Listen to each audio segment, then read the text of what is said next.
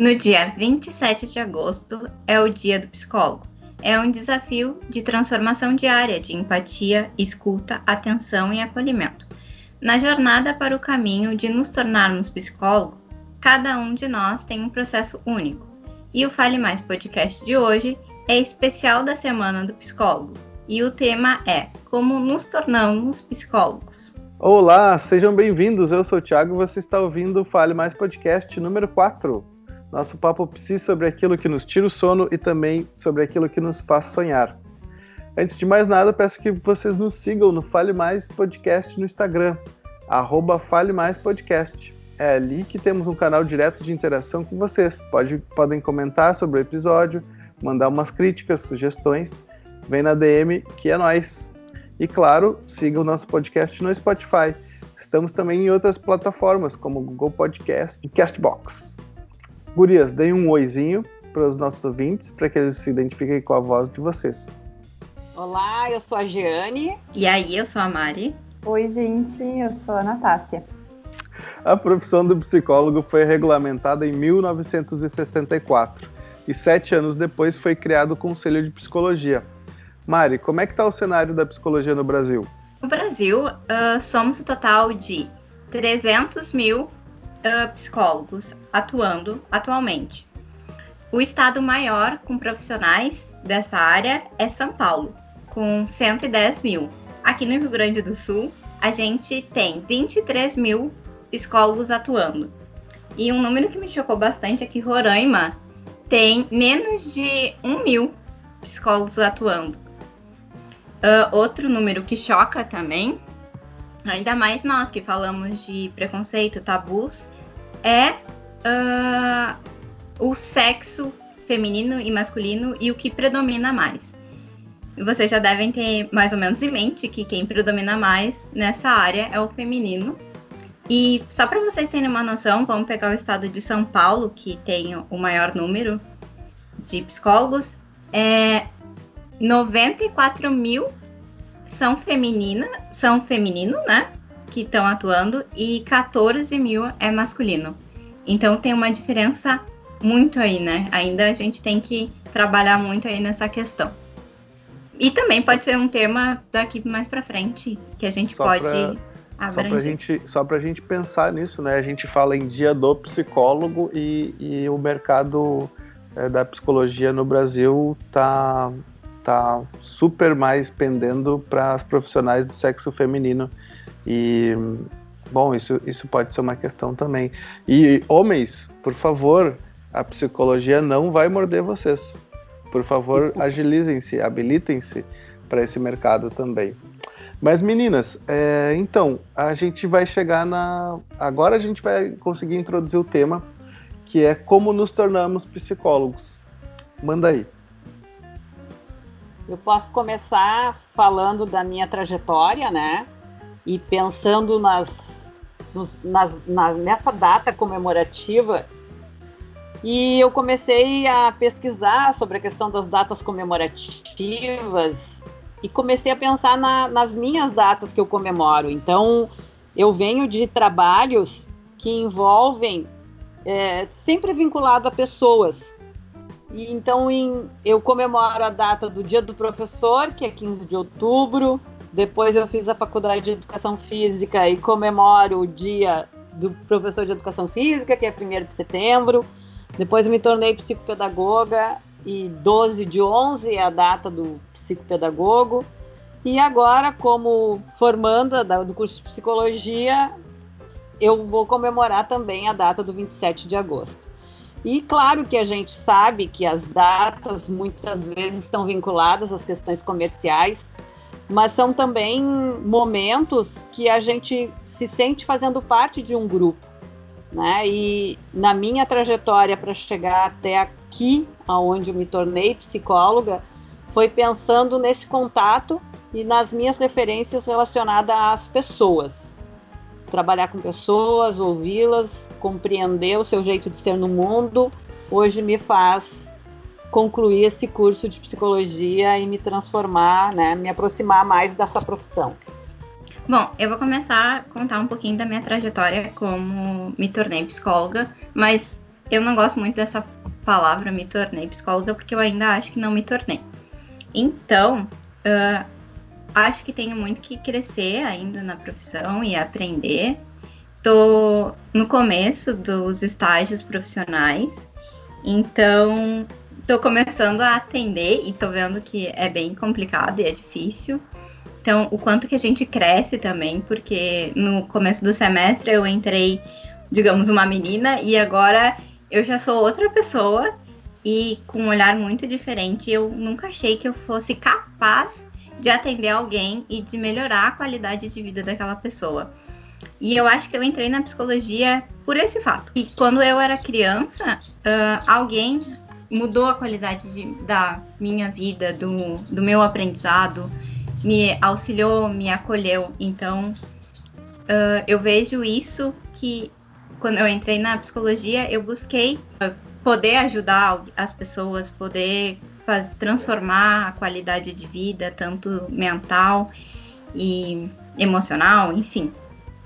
Mas eu tô aprendendo aos pouquinhos e me transformando uma psicóloga mirim, quem sabe.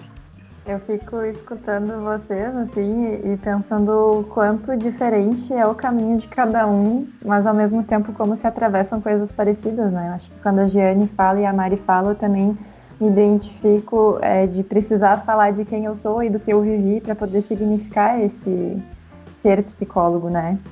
E eu fico pensando na minha trajetória, enfim, tudo que eu vivi até hoje, né, para me tornar quem eu sou, é, todas as os relacionamentos que eu tive com, enfim, família, amigos, professores, né, desde criança até hoje, tudo isso implica em quem eu sou, como né, o mundo me enxerga também. Então, acho que isso também faz parte de me tornar psicóloga e uma parte importante de vivência que eu queria destacar, assim, de é, que influencia muito nisso de como eu tenho me tornado psicóloga, foi o estágio, né? Como a Mari falou, a gente entra no estágio de um jeito, pensando algumas coisas, e ao longo da prática a gente vai percebendo muitas questões que estão ali, que a gente daqui a pouco teve teoria, mas não sabe direito como colocar na prática, né? E é bastante assustador no início, né? Mas eu acho que o que eu aprendi mais, assim, no estágio foi isso, né? Eu tive pessoas muito importantes que puderam estar comigo. Então, essas relações, esses afetos, essas pessoas que tiveram comigo, né?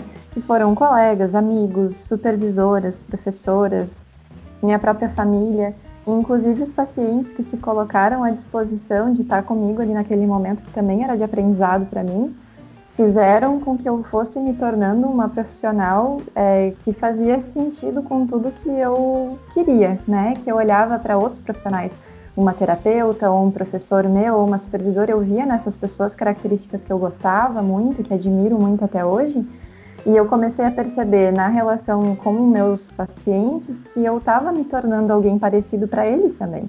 E o quanto isso me empoderou de poder continuar seguindo no trabalho e, e me tornando psicóloga, né?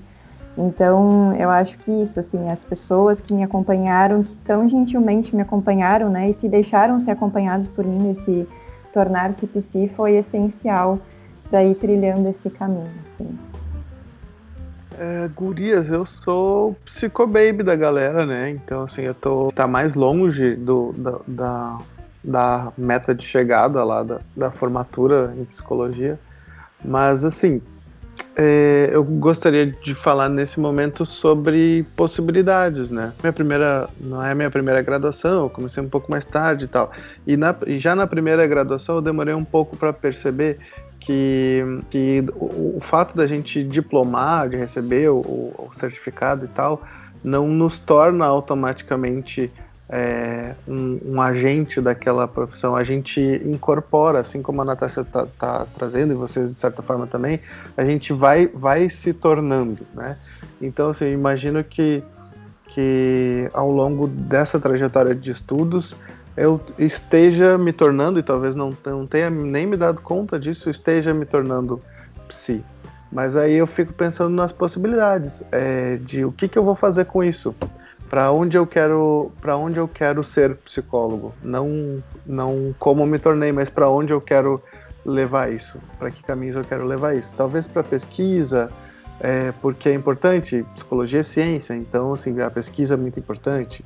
É, tá muito possivelmente para psicologia clínica, embora aí a gente vai falar um pouco depois de mitos.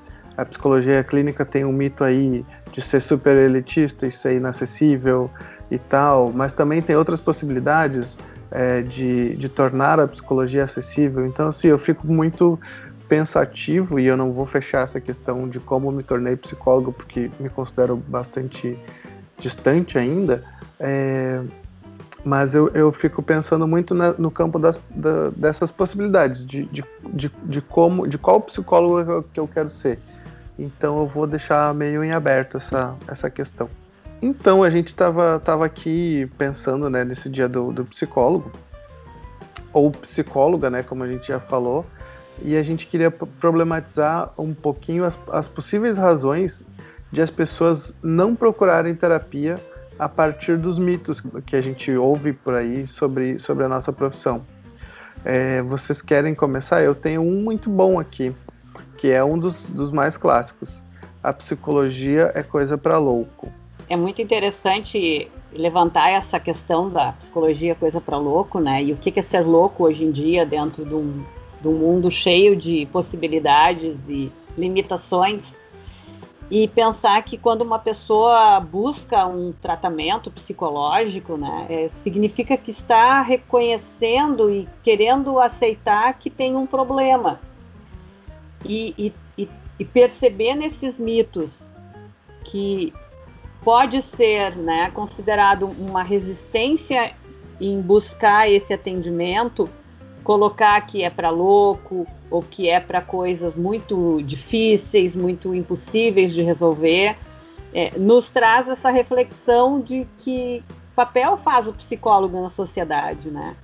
O que, que culturalmente nós, enquanto futuros psicólogos, conseguimos construir e o que, que a gente está buscando constituir nessa profissão e aí tem mais outros mitos, né? É, a terapia é muito cara, como tu, tu disseste, que, que hoje em dia a gente percebe várias possibilidades, né? Ela, ela já foi uma profissão e um atendimento muito elitista, ainda tem um viés desse, de, de, desse caminho, mas está se tornando cada vez mais acessível. Então a gente tem que buscar desmistificar essas uh, esses mitos que são ditos assim, né? Um pouco como resistência, um, um pouco como repetição de alguma coisa não muito pensada.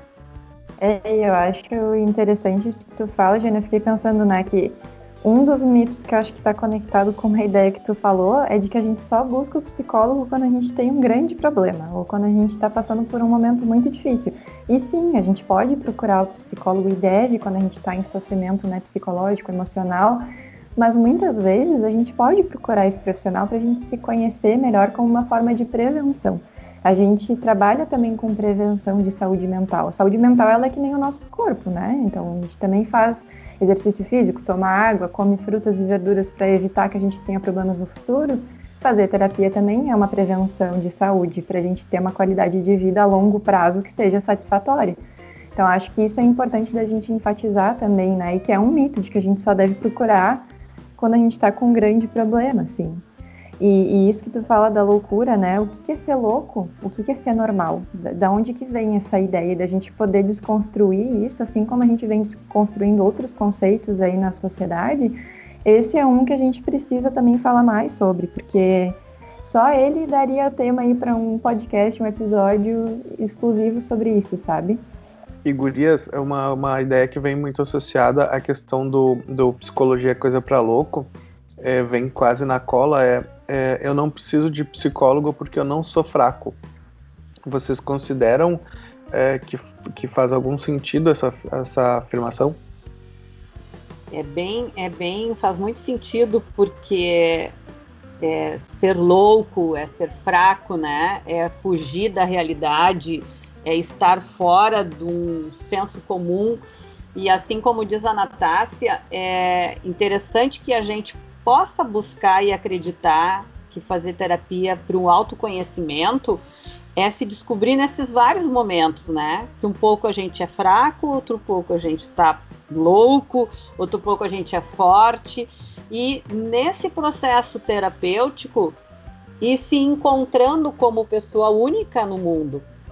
Então, os mitos, eles, eles vêm ao encontro dessas reflexões para que a gente supere isso e cada vez mais pessoas possam buscar os atendimentos para ser um pouco mais feliz, um, se aceitar melhor, uh, poder sair de algum sofrimento, alguma limitação que está bloqueando que a sua vida continue de uma forma mais adequada e mais tranquila, né?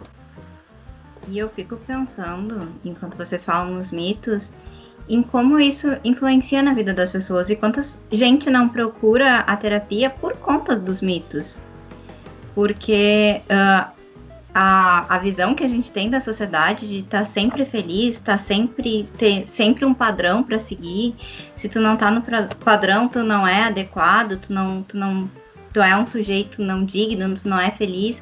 Então tudo tudo envolve para para que as pessoas mais se distanciam da de se tornar um indivíduo uh, único, né? Que cada um é único, cada um tem suas vivências e, e, experiências diferentes uma da outra, e ninguém é igual. Imagina se todo mundo fosse igual, quão chato o mundo ia ser. E, e a gente tá aí pra, pra falar, pra combater tudo isso, né? A nossa profissão. Não tenho amigo psicólogo porque eles vão estar tá sempre me analisando. O que vocês acham sobre isso? Isso é, um é trabalho de graça. Não, e isso é muito realidade, assim, quando eu tô na rodinha dos meus amigos e eu sou a única que tá fazendo psicologia e a maioria dos meus amigos são homens, eles ficam, ah, a Mariana tá muito quieta porque ela tá me analisando. E o que que tu diz desse comportamento, Mariana? E o que que tu acha que eu deveria fazer, tu que é psicóloga, tu que estuda para isso? E as pessoas têm que entender que quando a gente não tá no nosso setting de atendimento, ou quando a gente não tá estudando, ou quando a gente tá desligada da faculdade, ou dos atendimentos, a gente nem tá prestando atenção nas coisas que tá acontecendo. A gente pode até pegar uma coisa que outra, mas não é sempre, nunca é. E a, e a gente também, tipo, não não vai estar tá prestando atenção no comportamento do fulaninho e se fulaninho fez certo ou não, até porque a gente não julga, até porque a gente não é não faz direito para julgar ninguém. E, conta, e qual nota que vocês tiraram na cadeira de leitura de, de mentes 1, 2 e 3? Zero. é, esse é, esse é outro mito engraçado, assim. É, é, até uma piada que a gente faz, né? Porque a gente não lê mente, tá, pessoal? Vamos acabar com essa história aí. Essa disciplina não está na grade da regulamentação da nossa profissão, tá?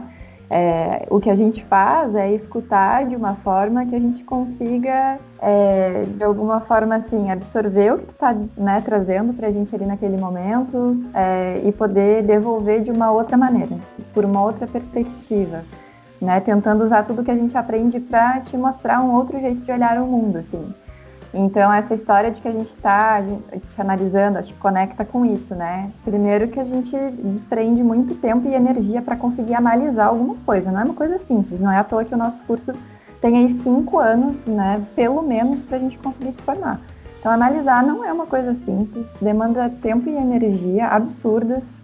É, e ler mente é impossível, né, gente? Se alguém vende isso para vocês, vamos cair fora, sai correndo, que é cilada. Eu, não, eu vocês falem por vocês que não leem mente. Eu leio mente, eu até estudo na escola dos X-Men, tá? Desculpem. É Hogwarts. Tu tá em Hogwarts. Não podia perder a piada, né, Mari?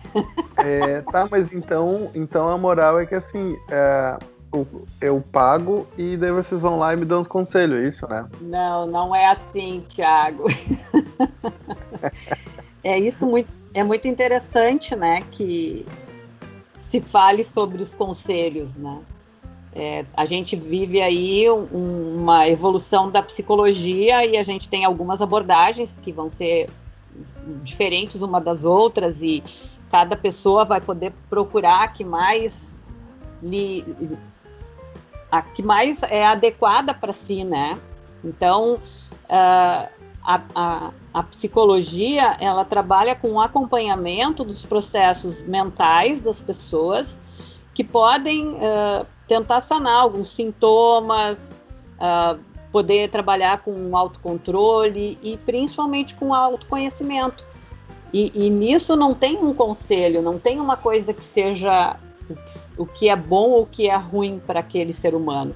Tem que, junto com o terapeuta, com o psicólogo, buscar essa construção que a gente já falou aqui, que é muito individual, né? É, eu acho que quando tu fala isso, Jane, eu fico pensando o que, que é conselho e o que, que é uma orientação, né? Que eu acho que essa é uma diferença que a gente precisa fazer. O conselho é com base nisso que tu disse, o que, é certo e errado a partir da minha experiência como pessoa no mundo. E aí eu vou te dizer, olha, eu fiz isso quando esse tipo de situação né, semelhante aconteceu comigo no passado. E aí tu fala para a pessoa que tu fez, tu tá dando um conselho, quem sabe tu faz assim e resolve o teu problema. A gente estuda outras coisas, a gente estuda como que a gente pode orientar essa pessoa a pensar de uma forma diferente, a olhar as coisas de uma forma diferente, absorver o que é dito para ela de uma outra forma, tenta mostrar um outro viés da mesma situação para que ela consiga ir se ressignificando. E isso não é conselho, isso é uma orientação. E é orientação porque não é a gente que vai falar para ti o que tem que fazer. Parte do processo terapêutico, eu diria que mais do que o nosso trabalho como terapeuta por exemplo, dentro uma, da, do contexto clínico, vai ser 90% de esforço teu como paciente naquele lugar, local ali de, né, de poder escutar e colocar em prática as coisas na tua vida. Então, eu acho que essa é uma diferença importante que a gente tem que fazer é, entre conselho e orientação e que a gente cobra o nosso horário por orientações, porque a gente estudou para isso e tem base científica, não é porque a gente viveu a vida e a gente tem experiência de vida e pode falar alguma coisa com alguma propriedade. Isso faz parte, mas não é, o, não é o, a base do nosso conhecimento que a gente utiliza, né, para ser psicólogo. Então, mas eu tô de boas, eu não vou fazer terapia porque eu já tô tomando remédio prescrito pelo meu psiquiatra, então eu não preciso fazer terapia, certo? A gente trabalha com essa junção, né? A, até acho que a gente já falou no outro episódio dessa, dessas pesquisas que têm sido feitas em relação à medicação e ao tempo de terapia. Né? O quanto o, o, o dar-se conta, o fazer terapia, ele tem um, um período de duração que pode ser maior do que o uso da medicação em benefício daquele paciente. Mas a medicação, ela vai ser também um auxiliar no tratamento psicoterápico. Porque se nós falarmos de uma pessoa com uma depressão uh, muito grande, que não consiga nem ter esse, essa força né, para sair de casa, para poder conseguir ir na, na, na, sua terapia, a medicação vai fazer esse papel de auxílio, né? Contribuindo para que a pessoa consiga ir lá para falar das suas coisas. Mas é, ela não, ela, a terapia ela não pode ser considerada um tomar uma medicação e isso cura tudo.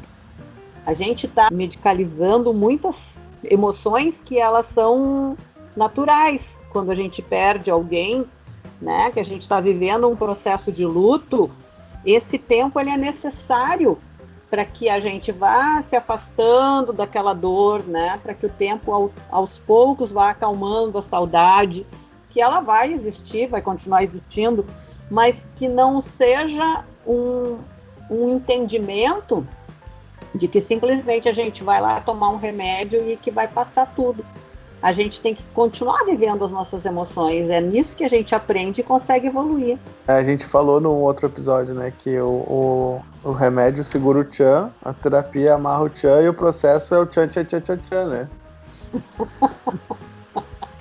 então, agora que nós já tentamos aqui desmistificar algumas coisas com relação ao que a gente ouve aí é, sobre a psicologia e que talvez afaste as pessoas da, da psicologia, vamos, vamos, vamos falar um pouquinho mais sobre o significado, a importância dessa data e depois já vamos para os recadinhos finais do nosso, do nosso podcast. Então eu acho que é fundamental, né, a gente poder parabenizar os psicólogos que já estão atuando, a, as possibilidades que o Conselho de Psicologia apresenta para nós e continua refletindo e valorizando esse profissional numa sociedade que está cada vez mais tendo dificuldades de se enxergar como, como grupo social, como indivíduo. Então, é, agradecer né, aos nossos psicólogos que foram nos ajudando a nos transformar do que somos hoje. E e dar assim os parabéns para as pessoas que conseguem optar por essa profissão, né, que é de grandes desafios, mas de muitas e muitas alegrias. Dica, dica, dica. A dica é faça terapia. Entre no site do Conselho Regional ou do CFP, busque o psicólogo, bota o CRP dele lá, vê se ele está atualizado, se está tudo certo com, com o registro dele e entra de cabeça nessa jornada. E nem sempre é fácil, mas vale muito a pena.